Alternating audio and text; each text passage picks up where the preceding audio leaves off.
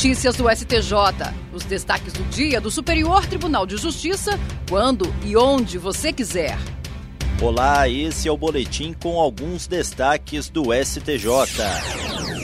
A terceira sessão do Superior Tribunal de Justiça vai definir sobre o rito dos recursos repetitivos se a restituição imediata e integral do bem furtado constitui por si só motivo suficiente para a incidência do princípio da insignificância. Em um dos casos selecionados para representar a controvérsia, a defesa sustenta que o réu deveria ser absolvido do crime de furto, uma vez que os bens subtraídos são básicos para a subsistência humana e foram imediata e integralmente restituídos à vítima vítima.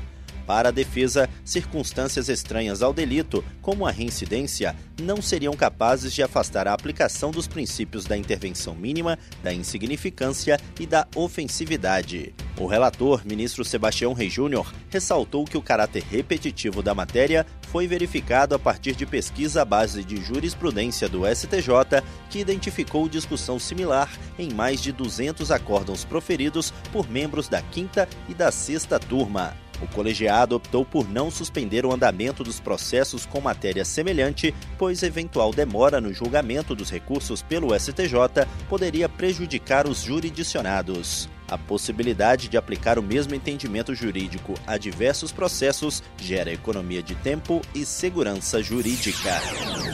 A terceira turma do Superior Tribunal de Justiça decidiu que o credor pode ceder o crédito decorrente de multa combinatória a terceiro se a isso não se opuserem à natureza da obrigação, a lei ou a convenção com o devedor. No caso analisado, uma empresa assumiu o polo ativo da ação movida pelos credores com o objetivo de cobrar exclusivamente o valor decorrente da multa diária em razão do descumprimento da obrigação de fazer imposta na sentença.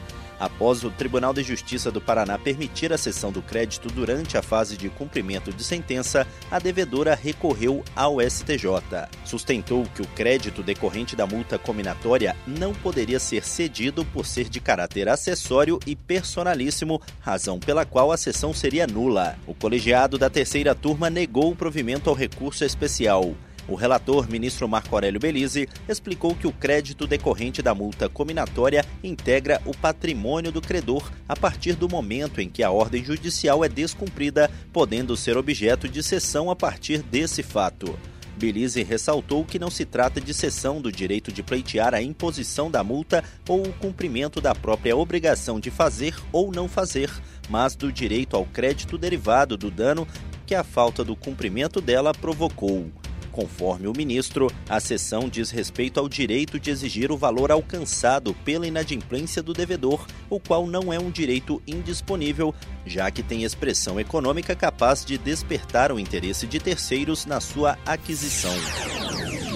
O Conselho Nacional de Justiça instituiu um grupo de trabalho para aperfeiçoar e integrar as informações recebidas pelas ouvidorias judiciárias e estabelecer as diretrizes de um sistema nacional de ouvidorias. O Superior Tribunal de Justiça está representado no grupo pela sua ouvidora, a ministra Regina Helena Costa. A equipe terá prazo de 120 dias para apresentar o relatório de suas atividades com o um levantamento das estratégias adotadas pelas ouvidorias do Poder Judiciário, recomendar providências para uniformizar a coleta, a produção e a estruturação dos dados das ouvidorias e propor medidas para automatizar o compartilhamento de informações das ouvidorias.